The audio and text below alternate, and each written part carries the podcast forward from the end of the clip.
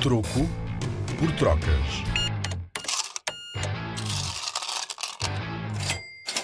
O dinheiro trocado para miúdos.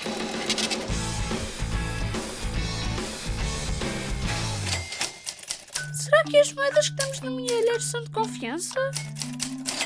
Claro que são. Aliás, as moedas de euro têm segredos. Queres conhecer alguns? Então vai buscar uma moeda de euro. Qualquer uma. Se tiveres uma lupa e um ímã, ainda melhor.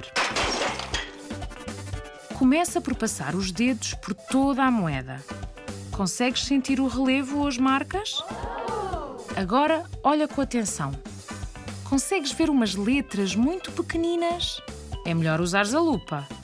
A essas marcas chamam-se microdots.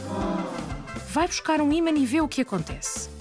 Nem todas as moedas vão reagir da mesma maneira. As moedas de 10, 20 e 50 cêntimos vão cair porque não têm magnetismo. As de 1 e 2 euros podem escorregar, pois têm um magnetismo muito fraco.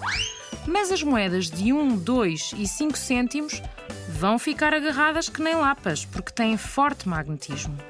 Se as tuas moedas têm todos estes segredos, então tens um mielheiro cheio de moedas de euro verdadeiras. Com a Rádio Zig Zag e o Museu do Dinheiro, vem ouvir dinheiro como nunca o viste.